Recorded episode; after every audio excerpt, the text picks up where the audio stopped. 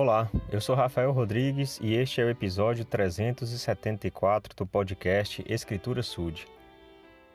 Em Ezequiel, capítulo 34, no Velho Testamento, dos versículos 1 a 8, o Senhor ele convoca os líderes, os ministradores, os, os presidentes, os bispos, os pais Podemos colocar também responsabilidade nos pais.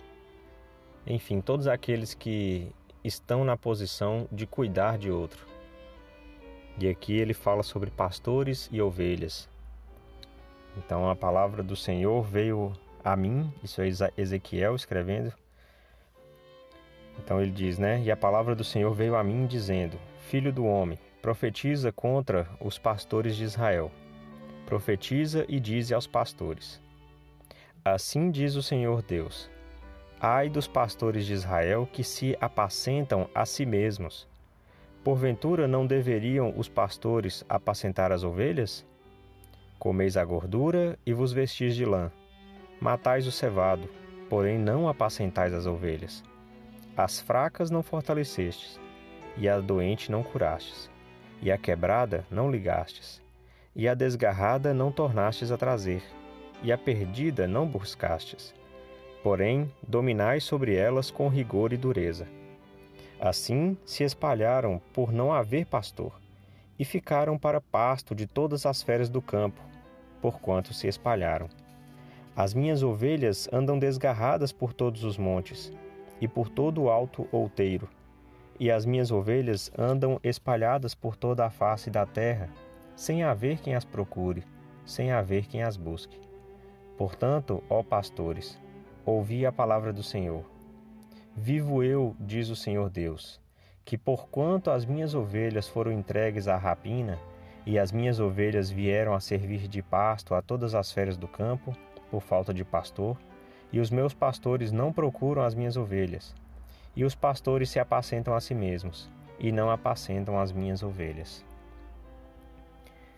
Então, essa é uma escritura que puxa a orelha, né?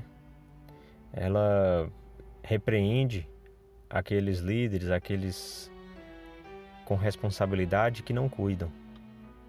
Então, se nós estamos em condição de responsabilidade sobre alguém, sobre um grupo de pessoas, ou mesmo que seja de uma única pessoa, e essa pessoa, esse grupo não é cuidado, essa é a palavra do Senhor para nós. Ele quer que nós possamos cuidar que nós possamos buscar aquele que está perdido, que nós possamos encontrar o que anda desgarrado. E isso é em vários sentidos. Às vezes a pessoa está vivendo sob o mesmo teto, mas não está sendo cuidado, não está sendo acompanhado, não está sendo nutrido, e é uma responsabilidade que nós precisamos ter, porque são as ovelhas do Senhor. Se o Senhor deixou algum, alguém sob nosso cuidado, é porque Ele confia em nós e Ele espera que façamos. Então nós não podemos fugir da responsabilidade e não podemos decepcioná-lo.